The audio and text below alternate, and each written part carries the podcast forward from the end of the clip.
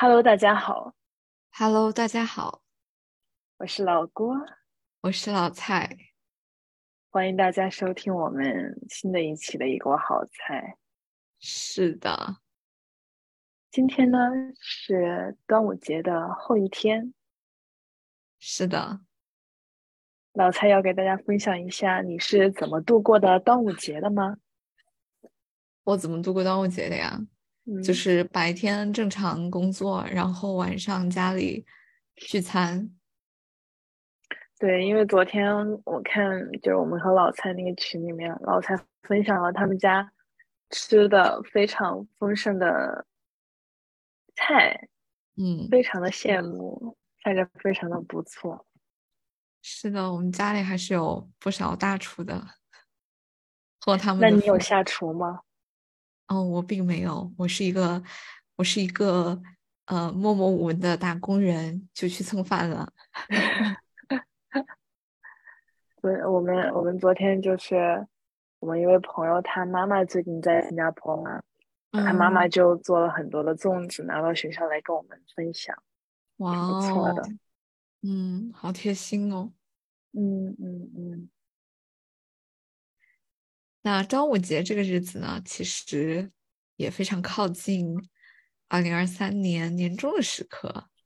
嗯，那我们平时知道吧，朋友们只要是听了一个好菜，听了个那么个一两年，都知道我们每一年的年末其实是会有一个年末的大盘点的啊。但对是为什么这次在年中间的时候，我们就觉得哎，也可以来一个盘点呢？那是因为除了这个，我也不知道 聊什么，所以就感觉趁着这个比较有意义的时间节点吧，来回顾一下上半年发生的一些事情和我们的感悟。行。其实我觉得老蔡应该能够分享的比较多，就是我的生活还是非常的一如既往。但哎，我觉得我们两个就像是站在两种生活模式的角度上来彼此分享嘛，所以我觉得，嗯，嗯、不一样反而更有意义一些吧。好，那我们来吧。好的，好的，我们想了几个可以讨论的点，然后嗯会一一的来讨论讨论。那首先第一个点呢，就是我们会来谈一谈上半年发生的印象深刻的三件事情。天呐，三件事，好多呀！其实我也在，我现在觉得三件事也很多，你知道吗？所以你真的想出来了三件啊？其实，其实你要一想，还是能够想出来三件事的。哦哦，那那不很好吗？嗯，来吧，我就从靠近现在这个时间点来讲吧。嗯 OK，我觉得这件事情就是一定要给大家分享一下。这件事情不仅仅是目前印象深刻，我觉得在我的整个人生里面都会印象很深刻。我觉得你肯定知道我要讲什么事啊情，就是啊我们家发生了一件啊事。你讲对吧。这个事情我们哎上一期播客有分享吗？没有没有没有没有没有没有，因为上一次我们在聊一些比较呃比较有主题的话，事情是这个样子的，在上上个上上周的星期三呢，就我们呃有一个故事背景，就是我们家住在我们那栋楼的顶楼，对，然后呢，我住的那个房间的天花板跟那栋楼的楼顶中间是空的，嗯，就等于说那个天花板是个吊顶嘛。然后在嗯两周前的那个周三呢，那天晚上我大概八点多钟回去，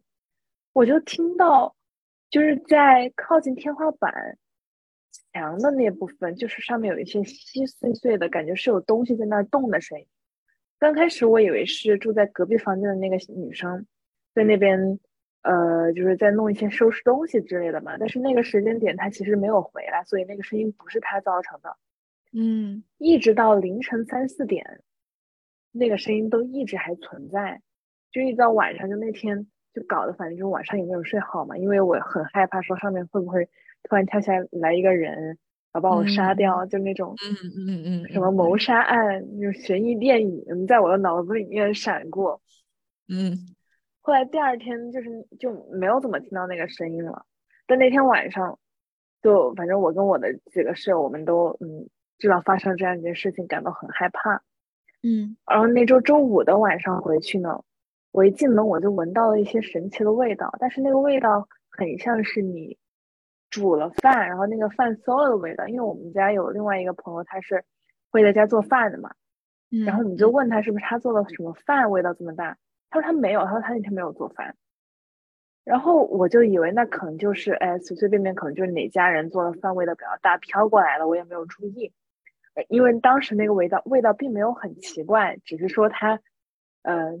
只是说它非常的呃多出来了，就是怎么说呢，就是跟往常不一样，就像是多出来的一个东西，嗯，而且就是当你在一个房间里面待久了，你适应了那个味道，就没有什么感觉。对吧？所以那天晚上我还是正常的在房间里面睡觉，结果第二天早上起来，就是周六那天早上起来，就大家都知道新加坡非常的热嘛，嗯，太阳出来过后，那个味道就变得愈发的浓烈了，就它变得越来越大了那个味道，而且它渐渐的从饭馊的味道转变成了那种腐烂的味道，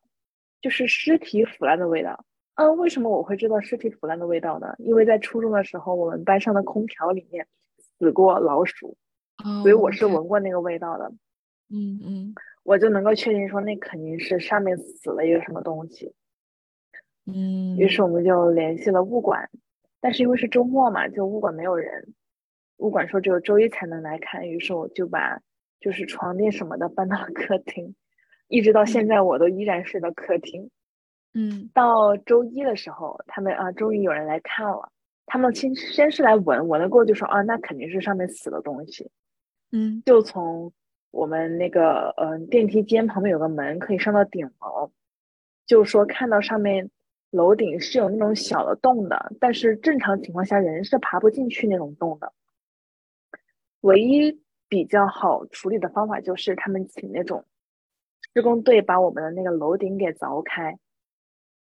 于是他们在周三的时候。派来的施工队凿开了那个洞，但是呢，你要清理里面的东西呢，还要找专门的宠物机构。于是到周四的时候，宠物机构就来了，他们说里面是死了一只黑色的猫猫。嗯嗯，就刚开始我们以为是老鼠，或者说死了一只小鸟卡在里面了。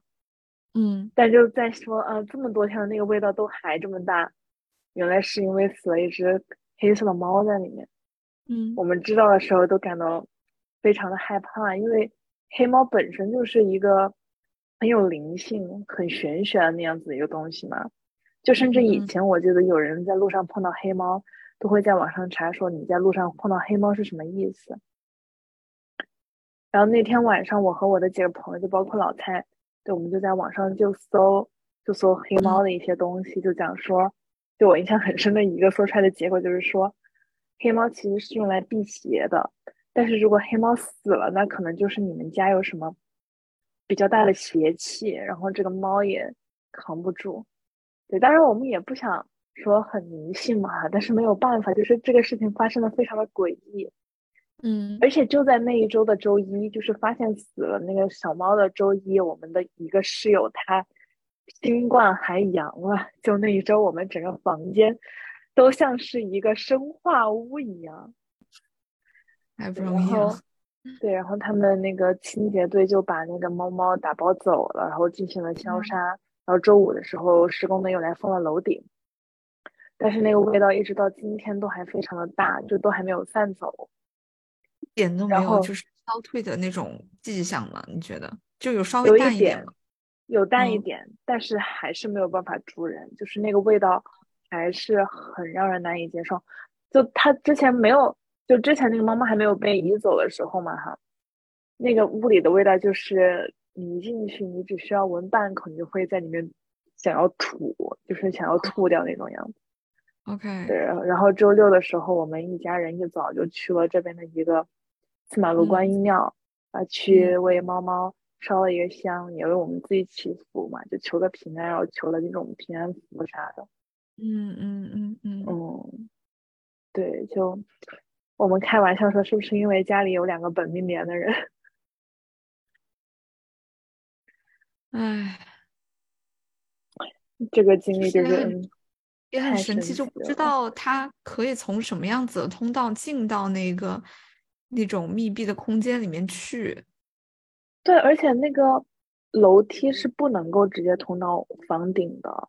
就嗯只有就人要去的话，就是那个像消防通道的一个，也不叫消防通道吧，就是专门有一个门，你要拿钥匙开开才能上去。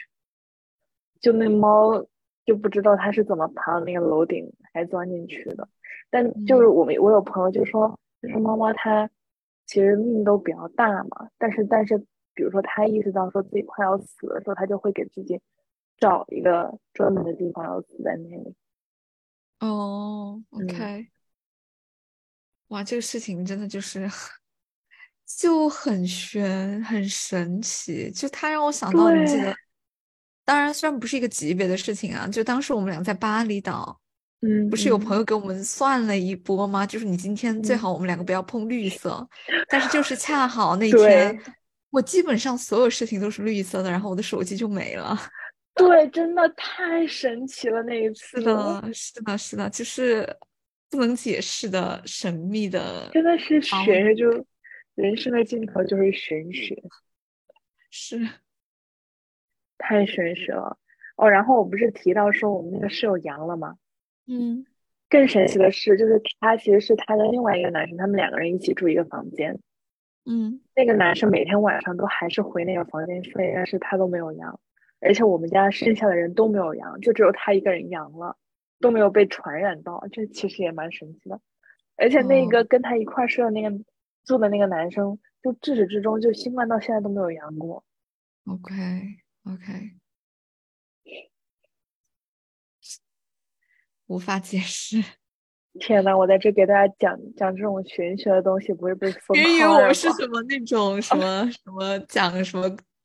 都市怪怪怪事的那种 播客。对对，哎，那我来分享一个，来来调和一下。行，其实我今天也是硬想，还是想出来了三件事情。嗯那我就从久远一点的开始分享吧，就是嗯让我上半年，嗯，整个上半年让我觉得印象很深刻的一件事情是春节我回国休假的时候，我跟嗯我的两个姐姐一起，嗯、在一家餐厅吃晚饭，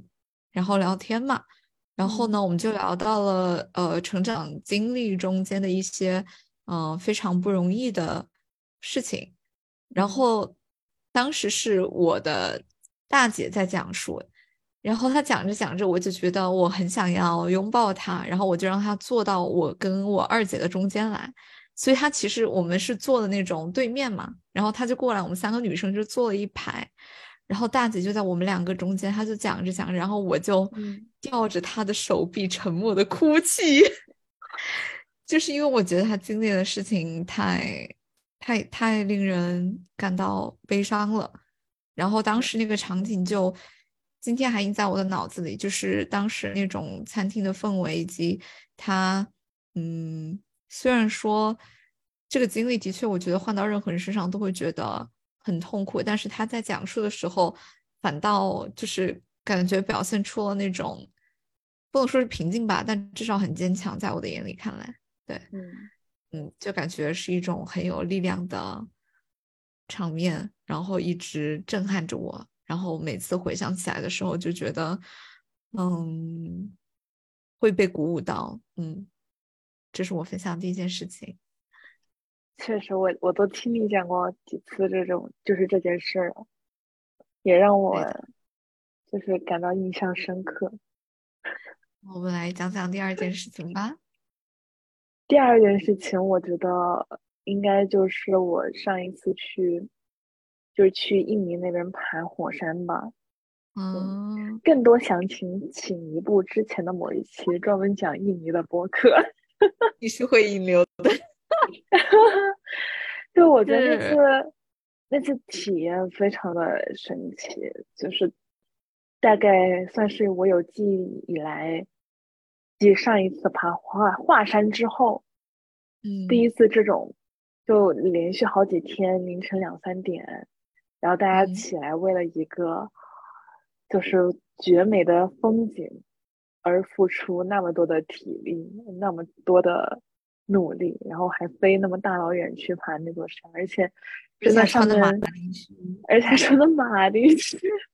就上面的那个景色，就是我现在想起来都感觉到叹为观止。嗯，而且就是当你想到，就是地球上有一个地方是这个样子的时候，都会觉得地球真的是巧夺天工。我不知道我的词有没有用对，反正就是一整个的大震撼嘛。嗯，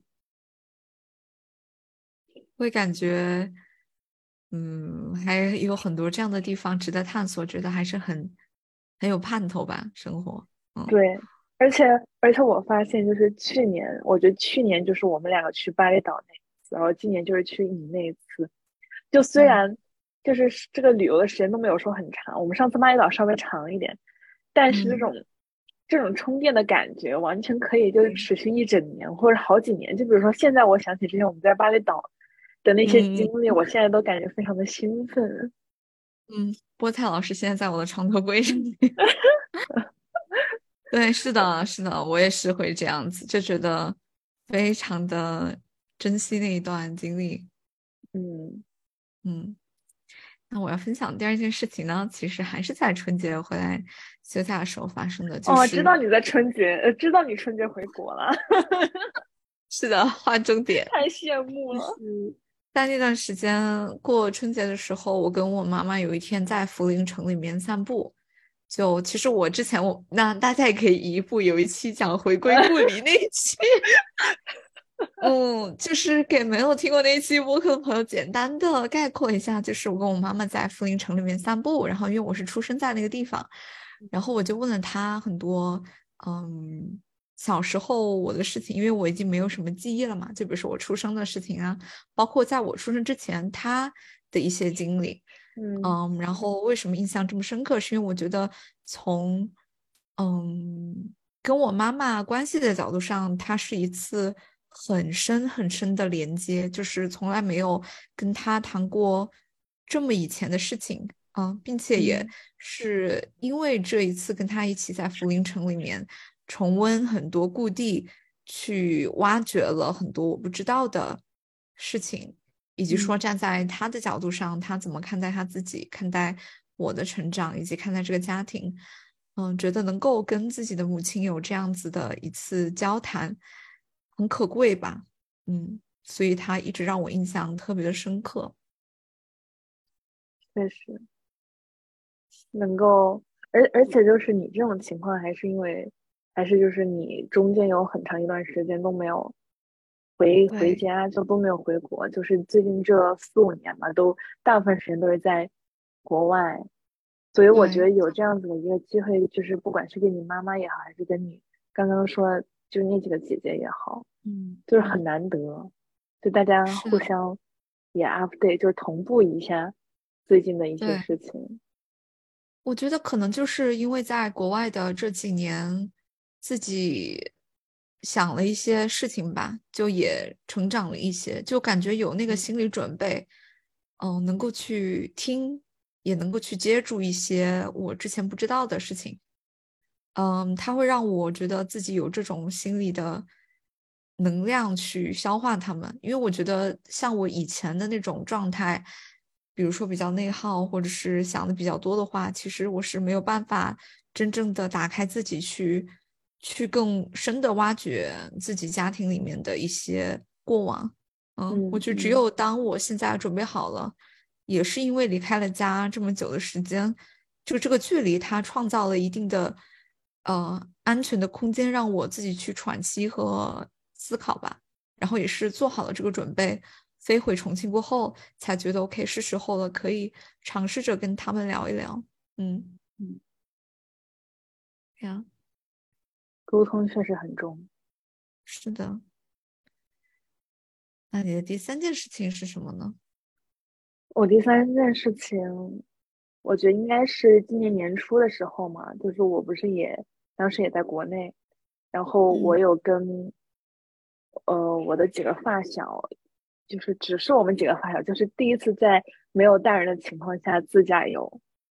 嗯，对，因为我们几个就是从小一起长大的，就我们的父母是特别好的朋友嘛。然后在嗯我们初中、高中，包括小学的时候，他们会就是大家会好几家人一块儿出去旅游。但这一次就是第一次说，呃，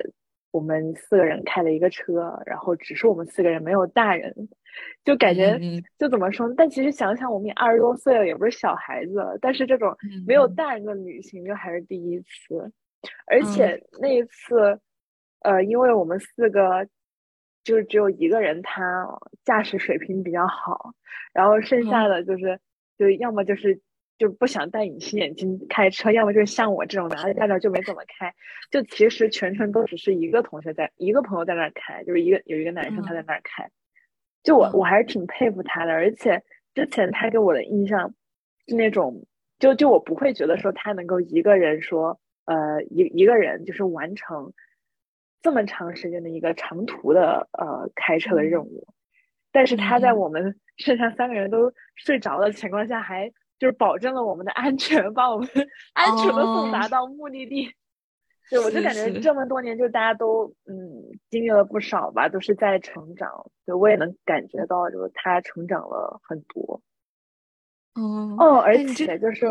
啊，你先说，你先说。你先说，没关系，没关系，你继续说。我我我刚嗯想说，就是我们中途到的第一个地方还是涪陵。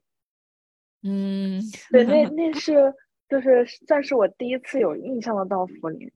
就因为哦之前经常会听你讲嘛，而且以前有当就是从涪陵考上来的同学，嗯嗯，对，然后嗯我一般到这种城市，我就会想象说，嗯，之前老蔡在这个城市里面走了，会是什么样子的感觉？哇，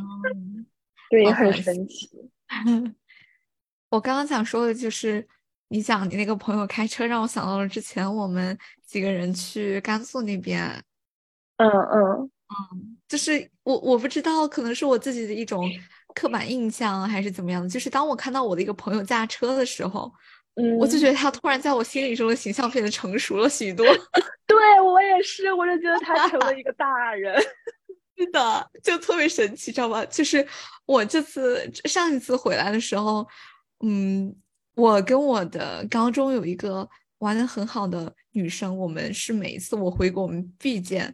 但是这一次见面，她是开着车来接我的。我当时，呃，我当时整个人就觉得，哇，你长大了呀！我觉得我们两个真的是有一点好笑。我我也是同样的感觉，而且就感觉我靠，我朋友有车，这也太爽了吧！就就我们在这次自驾游之前，就是我们先就是自己就还在重庆市区里面玩了几次嘛哈，就有一个女生，她她是那种开的那种嗯电车，就是充电的那种车，像特斯拉那样子的车。然后我就觉得我靠，好爽啊！我们不用打车了，就全就是他开个、他开个车，然后带我们从这儿到这儿，从这儿到这儿，然后想去哪儿吃也不用担心说那边什么吃晚了没有车回去，就感觉哇，真自由自由的感觉。对，是的，是的，就嗯。觉得哇哦，因为跟这种比如说初中或者是高中好友重聚的时候，自己脑子里面经常会浮现一些我们当时还在学校一起读书的场景嘛。但是当他开着车来接你，然后你们去吃饭要先找停车场停车的时候，对，这个人他已经在一个公司上班一段时间，然嗯后嗯。他有工资可以领，然后他自己要去照顾自己，就觉得天呐，就是突嗯然被拉回了现实的感觉吧。对，就就挺神奇的。嗯很好。嗯，那我的第三件事情是我正式离开公司那一天，我是嗯中午接近十二点钟的时候把我的工牌还回去，然后我就嗯走出了办公室的大门。嗯嗯嗯，走出了办公楼的大门。那一嗯天阳光很好，然后那天我还 写了一段话，我专门把它翻出来了。我说，嗯这二十个月里，我在这栋楼里待过的几百个时日，在下午时分看到过一楼大厅被阳光沐浴的日子有两位数吗？圣诞前后一个月下班刷卡走出大楼时，大厅角落的圣诞树上各式各样的灯饰闪闪发光。我记得树上还挂着米奇和米妮。那些平常的日子里，出大楼后旁边的沙拉店有时候都关了，去往地铁站的扶梯口右边的汉堡店，貌似周三还是周四晚总是不开。左边的日料店倒是总还开着。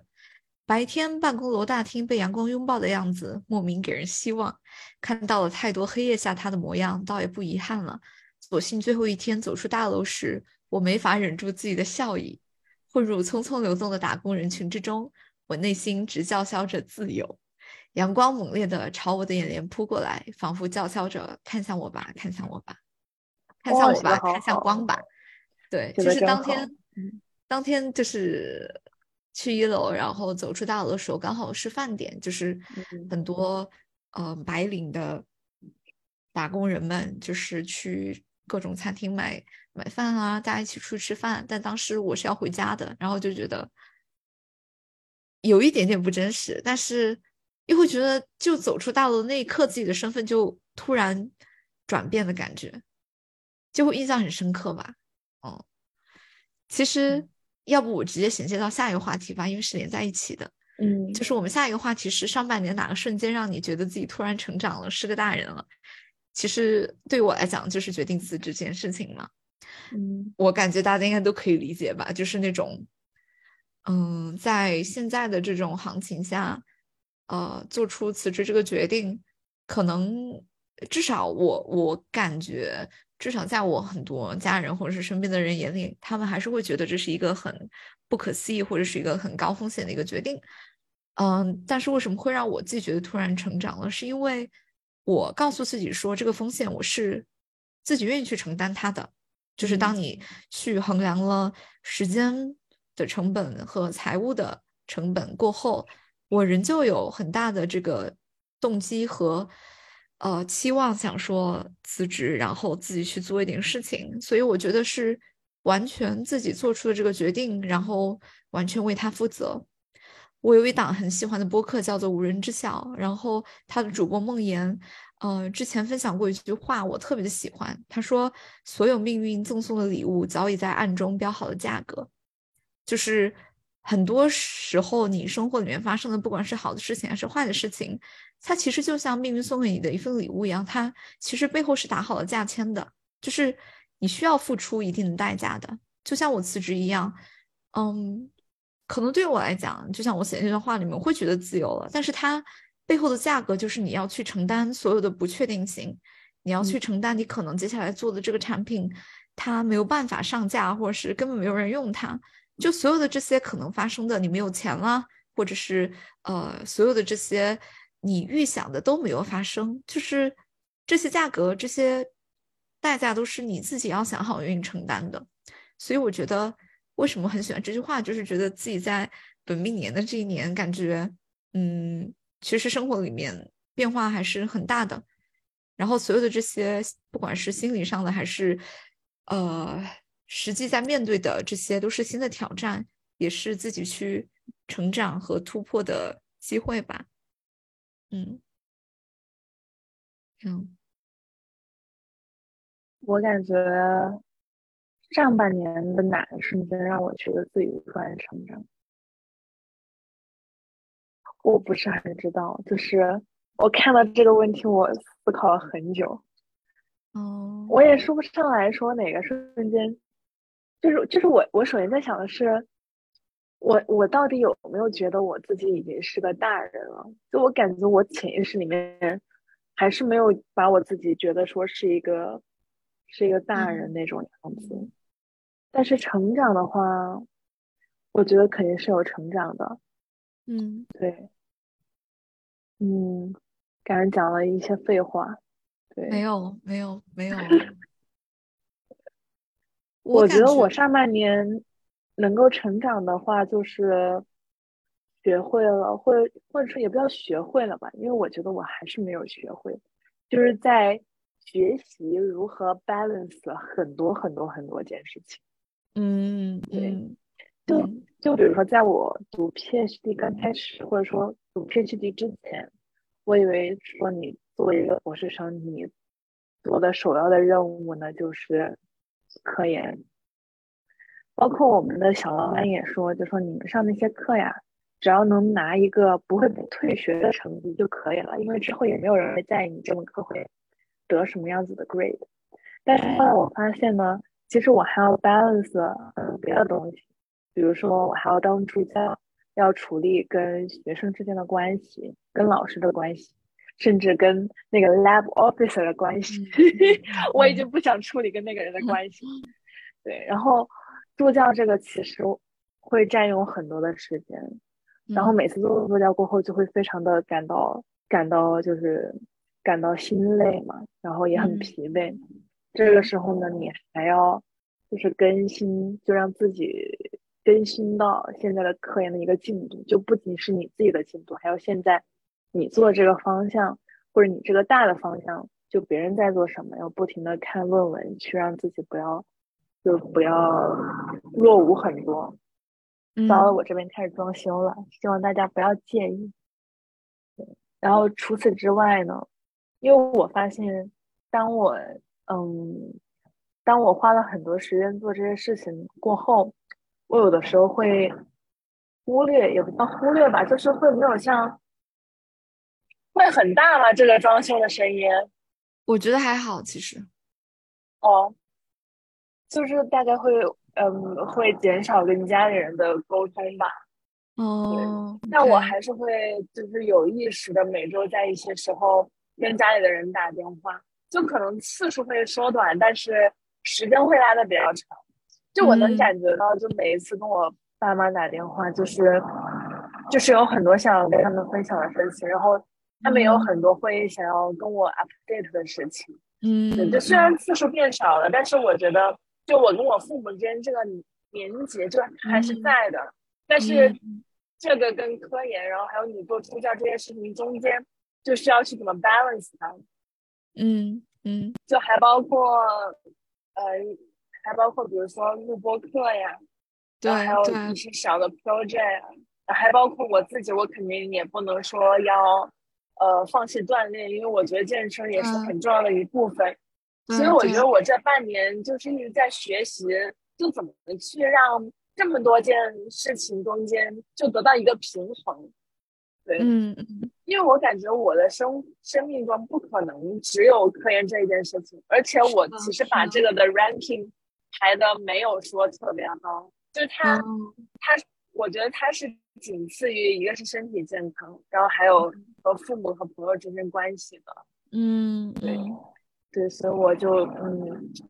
在学习这个吧。我觉得也一直在成长。我觉得至少最近的半年，我能够意识到就是健康和运动的重要性。我觉得算是我一个比较大的一个改变。是的，是的。其实我觉得你说的这些，我们朋作为朋友，其实都看在眼里的。比如说，在我的角度上来看，嗯，我都同意，就是站在。旁观者的角度上，我觉得你自己反省的刚刚说的那些事情，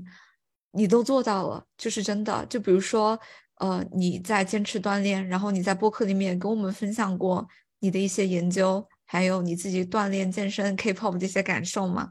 然后像平时。你不仅在科研中，你要去关心你自己研究的东西，但同时你也是在跟不管是很讨厌的人，还是学生，还是呃你友好的这些 lab 的朋友们，其实你在人际关系这一方面，还是一直在不断的跟别人交往，并且不管是讨厌的事情，还是很好的友谊，其实你都是在我眼里，你都是在很好的 handle，尽管它会带给你压力。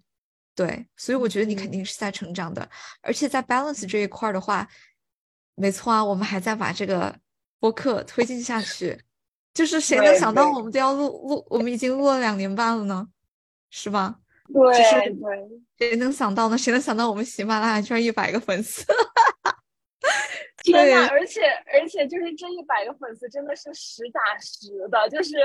都不是我们。什么天天疯狂宣传，然后花钱买流量买来的都是实打实的一百个人。对，是的，而且而且，比如说我我也一直知道你周末的时候，我们我，或者是甚至也是平时我们一起在搞我们现在的这个产品嘛，你也身在其中，所以其实我觉得你非常了不起，因为你在 carry 非常非常多的事情，然后平衡，它的确是一个非常重要的。每个人都需要去研究的课题吧，因为比如说对于我来讲，它表现的形式就是，当我一周七天，每天二十四个小时，完全可以我自己支配的时候，你怎么去平衡你生活中的各个部分？就比如说，我要做这个产品，对吧？然后我要录播课，我要锻炼，然后有时候我也也需要顾到家庭这边。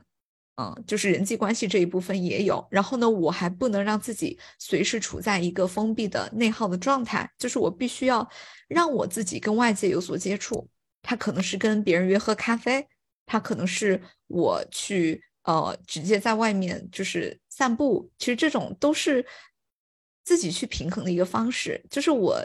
这段时间可能一个很大的课题也是去寻找这个平衡，因为当你完全的所谓的自由了过后。他，你要付出的代价就是你怎么去照顾好你自己，就是没有人强迫你，你必须要做这个，必须要做那个，就是你什么事情都要你自己去做主的时候，他其实有时候会让我感到有一点点迷失吧。所以，嗯，平衡我非常同意，我觉得应该是每一个人他都会有有所感受的一个很 tricky 的问题。嗯，就是我有一个比喻给。呃，身边的人分享了，他们都觉得挺有意思的。就是我把它称之为人生水桶啊。为什么叫做人生的水桶呢？大家可以想象啊，我们每个人的精力和时间，它就像水一样，就是你你泼出去了，你就收不回来了啊。然后呃，我们每个人的人生都有不同类别的事情，你需要去照顾和权衡，需要去照顾到，比如说工作学习，然后人际关系。Slash 亲密关系、友情、亲情、爱情这些，然后呢，你还要照顾到你的身心的健康啊，你的心理状态和你身体的健康，你的睡眠、你的饮食，然后你还要照顾到你的爱好、你的闲暇，就是我们每个人都有这些桶，但是你的时间跟精力是有限的，所以什么意思呢？就是我自己的体会啊，就比如说前段时间我可能把太多的水都倒在了工作那个桶里面，嗯，它导致我的。爱好身心健康这个桶没有水了，嗯，我整个人就非常的枯竭，我整个人就很极端，然后它就会影响到我整个人的这种 vibe，就是我整个人就非常的不健康和不流动，啊，所以我觉得为什么这个比喻比较巧，是因为我们可能每个人都要去思考说，OK，既然我的水是有限的，那我应该怎么去分配这些桶里面水的比例？就可能有些人，他的确会更偏向于去照顾到自己的工作事业，那他可能工作事业那个桶里面的水多一点，但是呢，也不能让自己人际关系的桶就枯竭了，因为我们没有一个人是可以完全的脱离他人，或者是脱离跟别人交往而生存的，啊，但是如果我们完完全的就是完完全全就把这个桶，啊，灌进了人际关系里面，你可能自己其他的部分就不会照顾到，你可能觉得哦。我工作学习什么都没有，那我怎么去实现我对这个世界的价值，对吧？可能在这方面他就会去思考这样子的问题。所以我感觉这个比喻它有趣的地方在于，它会比较形象的让我自己去思考说，当我发现我嗯最近状态不对，那我是哪个桶的水干了，我是哪个桶的水过多了要溢出来了，然后我就可能相应的会去调整。总之，我想表达的就是，嗯，这个比喻就会让我们去思考说。嗯，在我现阶段的生活中，什么东西它更重要？但是同时也要提醒自己，不能落下了其他的水桶。嗯，你这个总结的非常的好。是，对，我觉得人的精力嘛，就是有限的。是的，但是就是也不能被太迷失自我。我突然想到。你有没有看过那个《白日梦想家》那部电影？没有。我感觉他也就是想要传达这样子的一个观念吧，就其中的一个观念，就是讲说，其实这个世界上有很多值得你去冒险、去开拓的事情，但是因为你的一个工作逼着，然后去就是让工作让你变得麻木，让你没有看到说这个世界别的精彩的地方。嗯嗯嗯嗯，对，很同意。对，他就是突然一个契机，然后那个男主他就去进行了一些冒险。嗯，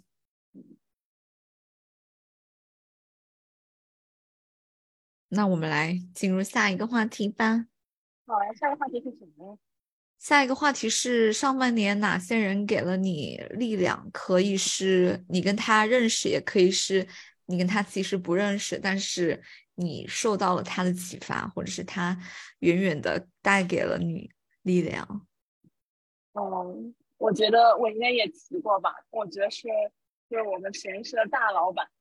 跟他的老婆，就是因为他快要退休了嘛，所以他其实没有。说像一些比较年轻的教授有那么大的个人压力，所以他跟他的老婆就非常非常的在乎对我们这些学生的一个身心健康。嗯，就他们真的就感觉就是特别特别的关心我们，就让我觉得原来一个人就是原来老板可以这么这么的好。对，太卑微了。然后我跟。就就我跟我们实验室别的一些师兄师姐聊天，就他们很多是就有几个是从国内过来交换的嘛，他们就讲说就讲说，哎，就我们这个大老板就真的是算是这么多他们见过的老板里面最好的那一个了。嗯，然后就就是前段时间有一次，他就是组织我们去团建，就带我们去那个滨海湾的那边。看一个呃，看了两个展，就一个是一个 Flower Dome 的一个玫瑰花花展，然后一个是一个阿凡达的那种，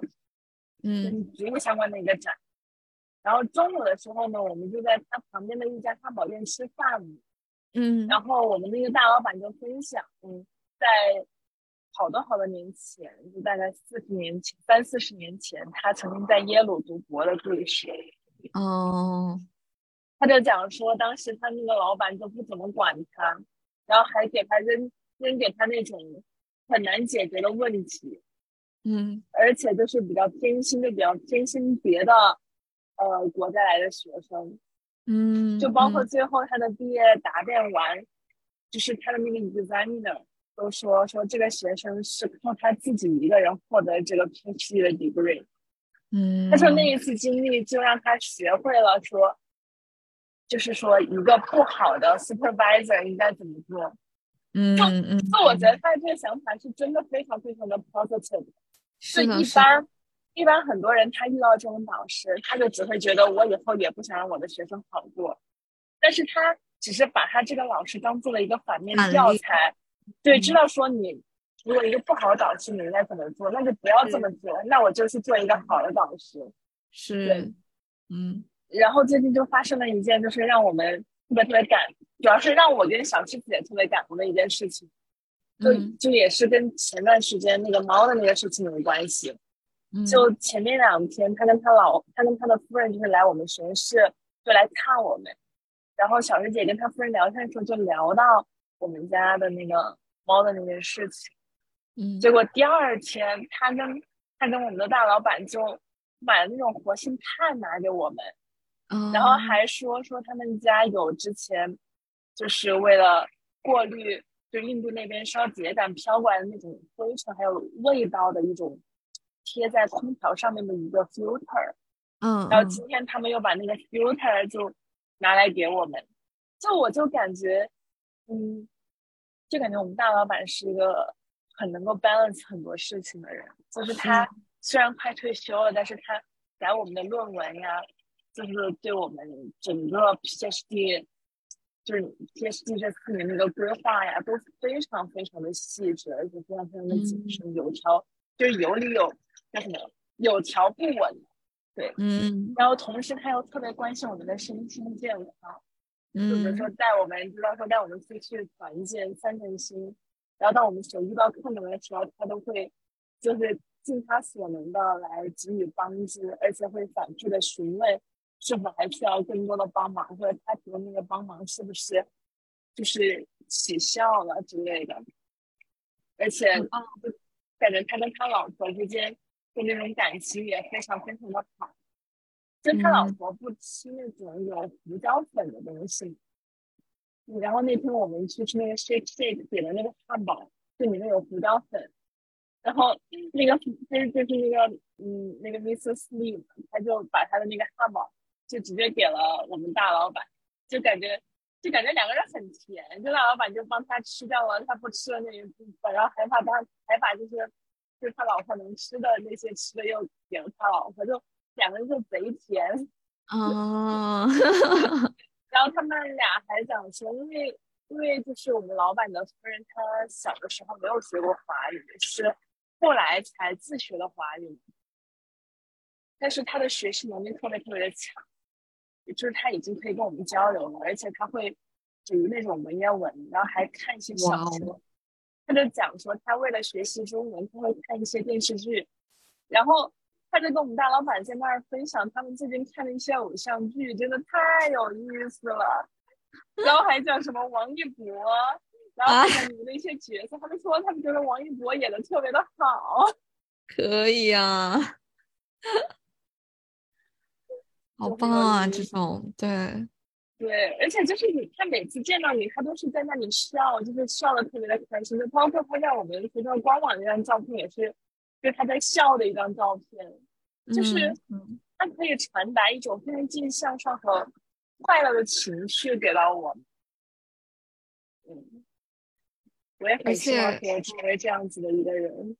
嗯，而且是听通通过你的这个分享和讲述，就觉得他把这种态度和观念其实是完全渗透在他自己生活的方方面面，比如说跟他夫人的关系，对，然后对对待他自己的事业，然后对待你们这些学生的关心，就是觉得他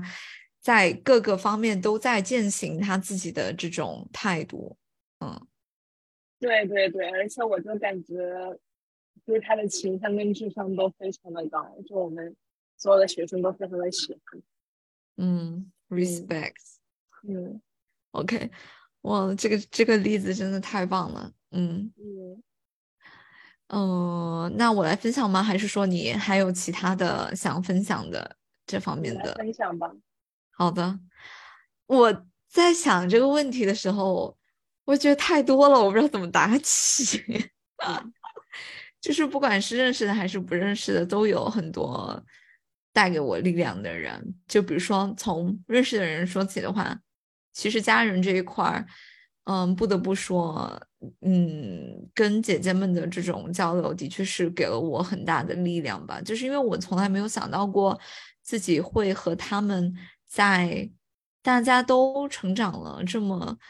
呃，久过后有如此深的连接，其实感觉真的就是一种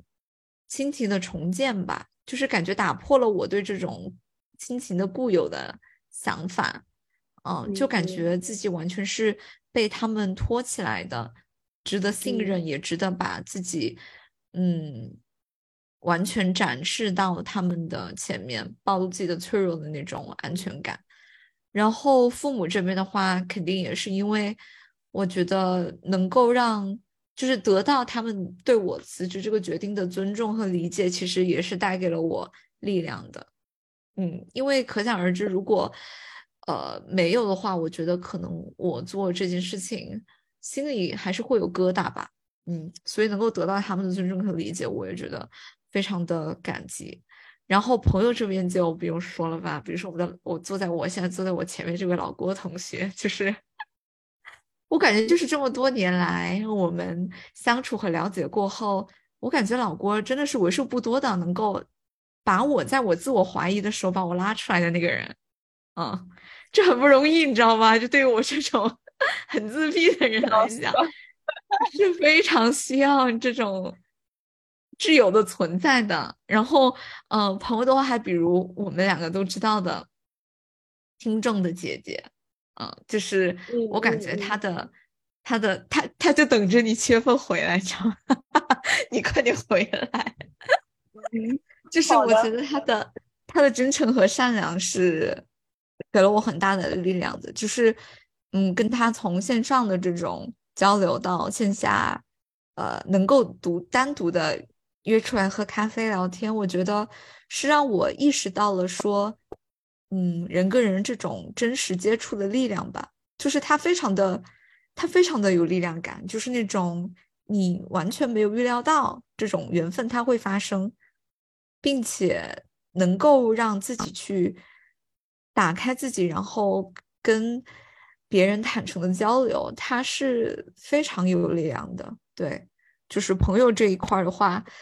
觉得没有朋友是不可以的。然后。其实也是回到刚刚分享的那一点吧，就是辞职这个决定，嗯，我其实觉得我之前的老板还有我的同事们也也带给了我很多的力量感，是更多的方面是在女性的这种 empowerment，就是对于女性要自己出去干一些什么的，他们的那种鼓励的感觉，特别是我的前老板，因为她也是一名女性嘛，所以她是。我感觉我完全受到了她鼓励的鼓舞，就是那种太棒了，就是无论如何让自己出去勇敢的试一下的感觉，就是感觉是带着他们的那一份鼓励和呃勇气，让我今天还是觉得干起来非常的有劲儿吧。嗯，然后然后当然还要感谢我的合伙人，就是我感觉。因为我们现在五个女生一起嘛，但是呢，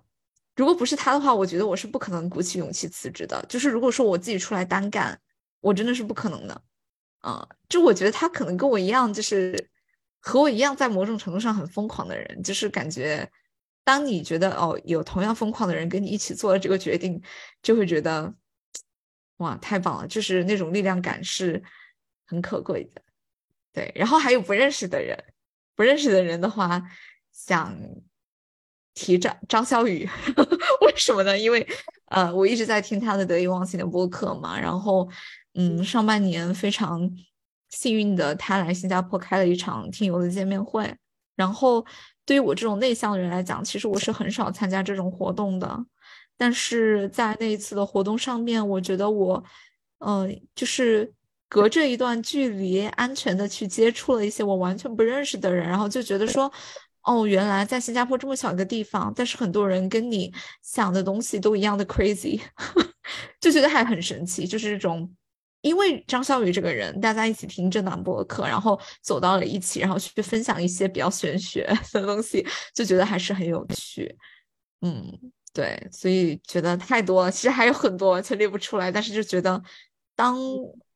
我在一段比较丧的时期恢复过来过后，去思考这个问题，就觉得，哦，还是很很有干劲的，因为周围有太多人都在源源不断的给我力量了，嗯，就觉得很棒吧。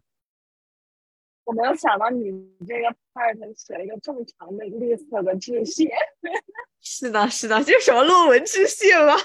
感觉是什么颁奖致辞。对对。感谢我的家人，感谢我的朋友，感谢谢谢 T V，真笑死了。但但就的确就是，哎，感觉很好嘛，就是 you know，嗯。因为我觉得就是你这半年你生活上的变化确实比较大，而且我觉得是向一个比较好的方向变化的。就如果只只是你一个人的话，你很容易。把你的思路就是带到一个死胡同里面去，但是我觉得你能够这么呃积极向上的成长和进步，那肯定肯定也就是跟周围的这些人分不开关系。嗯，是的，是的，就继续保持吧。就是，嗯，我感觉可能我自己也接纳了自己的一点，就是说，嗯，我知道我有时候会很丧，但是。嗯，我不会让自己一直这么丧下去，就是因为我很多时候丧是一种自我的否定和自我的批判。你你也知道的，就是那种觉得好像我身上哪里出了问题，你们是你们让我知道说这不是不是你的问题，我就会觉得好受很多。是的，对，因为之前听你分享这些事，我就感觉。就你太过于的为他人考虑了，就你是一个就太不自私的人，就我就希望这样子的，就可能 INFJ 就是这样子，就我希望很多 INFJ 的朋友可以多一点自私，嗯多为自己思考一下，就是不要先觉得是你的问题，嗯，而且确实也不是你的问题。是，这是一个很宝贵的成长过程吧。对的，对的。好，那我们来到最后一个也是很有意思的一个问题，就是那总结的话，那我们上半年一个最深刻的感悟或者是教训是什么呢？老老郭的感悟是，我的感觉，我突然，我怎么忘了呢？我明明想好了都。你先讲，你先讲。OK 想一想 OK 我突然失忆了。OK，嗯，其实我一个最大的感悟是，我觉得要多和现实的世界接触，因为活在自己内心世界终究是死路一条。嗯，我觉得可能这句话或者是这个感悟，更多的是献给很多习惯了自我批判的 I 人。就是因为我们很多，我我相信 get 得了的朋友就知道，我们是我们很多时候会陷于自我的想象或者是自我的幻想里面，但是，呃，很多时候我们想的东西它不是真实的情况，嗯，然后我我前段时间也是在想说，为什么春节我会那么那么的状态那么的好呢？是因为我就是很真真实实的见了很多人，然后。做了很多事情，有了很多新的体验。就它不是说我处在一个每天都在阅读，或者是把自己嗯关闭起来，自己自我自我的消化或或者是去思考什么事情。我是不断的在跟外这个真实的世界在进行一些摩擦跟碰撞的。然后我觉得这个过程，嗯、会反而给我很多源源不断的去去去消化的动力吧，就是让我觉得。内外他要去做一个平衡才可以。那可能对于一些人来讲，他是过度的 一直在跟外界碰撞。可能对于那种朋友来讲，他可能需要那么一点独处的自己去呃消化和思考的时间。但是对我来讲，可能我最深的一个教训就是，我可能向内的时间太多了。我觉得向外的时间需要去。呃，多一点，多为自己刻意的去创造一些和外界现实世界接触的时间，这样才让我能够很健康的去成长吧。嗯嗯，我突然想到了，就是我嗯本来想讲的那个点，对我觉得这个点是，就我从我过去一年，就大概从去年可能十月份。可能呃八九月份，八九月份一直到今年的四五月份做出来的一个想法，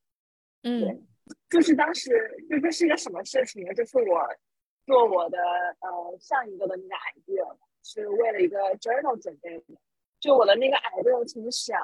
到它最后真正的 work 花了很长的时间，就差不多花了半年的时间，就它才真正有一定的效果，而且它还只是说它有效果。我还要做很多别的验证，比如说 ablation study，然后还要换一些别的模型，然后还要做一些别的数据集上面的一些小的小的改动，就花了很长很长的时间，才把这个这个 work 的实验部分就是全部做完。然后后来我的导师就是带我那个小老板，他就跟我说说，其实很多时候你的这个。最终的他的那个 performance 不一定是最重要的，而更重要的是说你能够快速的迭代你的一些 idea，就是嗯很快的对那些 idea 进行一些尝试，就是进行很多的尝试，而不是说在一个点上面把它尝试到底，就不要让它 work，这样的话就会花费很多很多的时间。然后我觉得这个事情就不仅仅是在做科研上吧，就在很多别的上面。我觉得也是可以 apply 到的，就是比如说我们当有一个遇到一个困难，我们想办法去解决的时候呢，不能够只是想一个方法，就是往一个死胡同、往一个牛角里面去想，而是因为多方，而而是应该比如说多方面的去询问他人，然后在网上搜索，就像我们需要看很多横向的一些 paper，然后去寻找到你纵向上的一些 idea 一样。然后除此之外呢，我觉得还有就是就是城市的部分吧。就像今年我突然发现，我其实对咖啡，然后还有对最近对 K-pop，嗯然后还还包括对健身就是有了一些新的兴趣，就是我这放在一年前我是自己根本就不会想的。就比如说你嗯告诉一年前的我说你有一天 会很沉迷于 G idol，那我肯定会觉得我怎么可能呢？我怎么会沉迷于 G idol 呢？但是嗯我今天就是我现在确确实实的，就是我每天跑步的时候，我会在那里看 G idol 啊，还有什么 IV 他们的 MV，就会让我觉得我自己会充满活力嘛，就是那种节奏感。对，嗯而且当嗯。我对一些新的事情进行了解的时候，你会发现，哦，他跟你对他的这种第一印象是完全不一样的，可以打嗯。开你的、你的很多很多的一些角度和视野。嗯，嗯。很棒，我觉得这个结尾真的很棒，就是，就我感觉就是说，我们可能可能疫情，我觉得也也回到疫情说，它带给很多人的一个感觉就是，很多事嗯。情它不确定了。啊，那嗯。是不是就意味着说，其实我们就没有必要在结果这个事情上去付出过多的心力和精力，嗯，而是 去嗯。保持一个开放的心态去，呃，接受 what's coming，但同时也不断的去迭代，不断的去尝试，不断的跟外界有新的接触，啊，然后当你觉嗯。得状态不对的时候，就去看看自己是哪一个。呃，自己生活的哪个方面他被忽视了，然后在这个嗯过程中让自己舒服就好。嗯哇，你这个把这前后串联的非常的好呀。是的，是的，嗯，嗯，这半年的确过得很快。对，就是感觉又很快，但是你回想起来，确实也有一些事，就发生了挺多的事情的。而且就特别是就是当我在翻看今年的相册的时候，我翻到这张照片说，哎，我感觉它好像过去很久，但确实就是在这半年里面发生的。然后翻到嗯有件事情，又会觉得，哦，好像刚刚才发生过，但是确实也已经发生了很久了。是的，嗯，很棒，感觉还是期待接下来会发生的事情，然后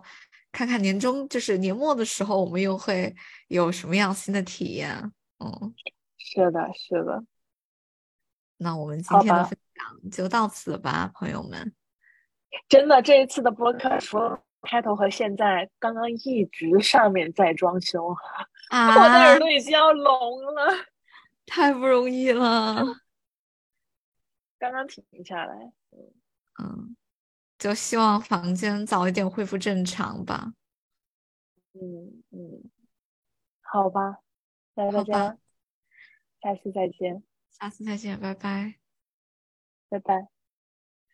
感谢大家的收听，我们的播客可以在喜马拉雅、小宇宙、Apple Podcast 收听到哦。有什么问题可以在微博“一锅好菜局”局是警察局的局，邮箱一锅好菜 at outlook.com，一锅好菜是拼音，还有 tape 提问箱给我们留言。我们下期再见，拜拜。拜拜。